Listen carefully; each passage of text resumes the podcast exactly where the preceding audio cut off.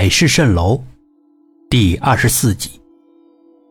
我想起了导师。我最近帮我的博士生导师解决了一个困扰他多年的问题。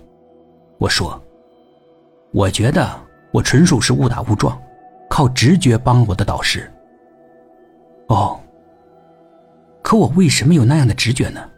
我搞不清楚。老爸已经穿好了衣服，只是头发有点湿，他也不拿毛巾擦擦。他是真不怕感冒啊？为什么会有那样的直觉？目前，我们人类还搞不清楚，就好像是将来能搞清楚似的。可关键是，我跟着导师看他那个黑板，已经看了两年了，什么也没看出来。可就在我看见你拿刀割自己的第二天，我就发现了导师的问题，完全靠直觉，我第一眼就看出了导师的问题。老爸似笑非笑，这是什么原因呢？为什么会这样？我问老爸。老爸没有回答我。似乎是我看见你刀割自己，我知道咱们家族的秘密之后，我的直觉、智慧好像有所提高。老爸还是什么话也没说。我更明确的问他：“我的直觉、智慧提高了，对吗？”老爸点了一下头。为什么会这样？因为你知道了那个宝贝，知道了那个宝贝，仅仅是知道一点，还完全不知道别的，我的能力就提高了。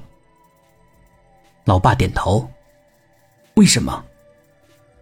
我不知道为什么，反正就提高了。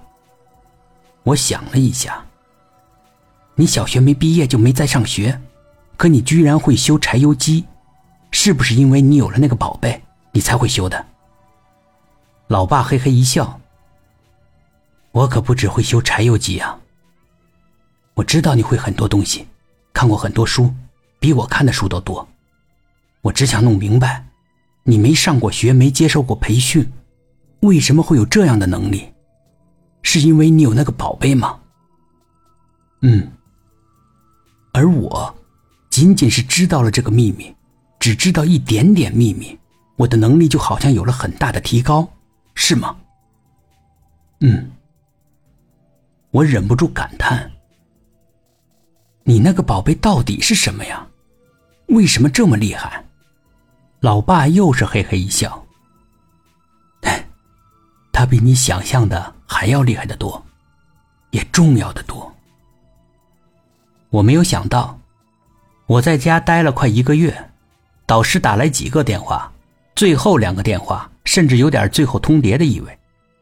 我的回答很简单，我想多陪陪爸爸，不好意思。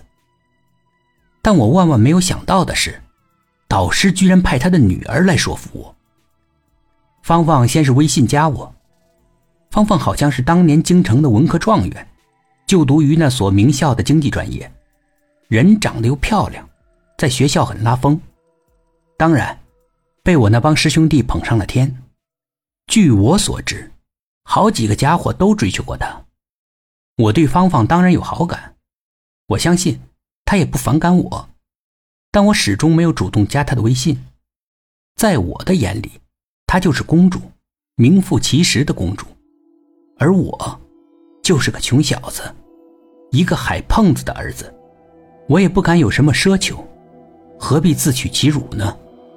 还是远远的欣赏为好。他现在主动加我，这倒是挺让我意外的。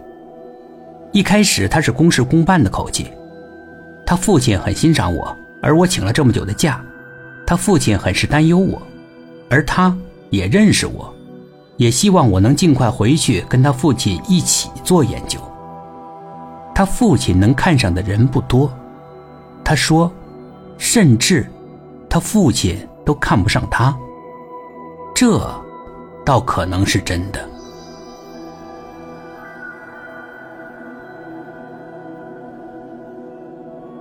本集故事播讲完毕，点击上方的订阅，订阅不迷路。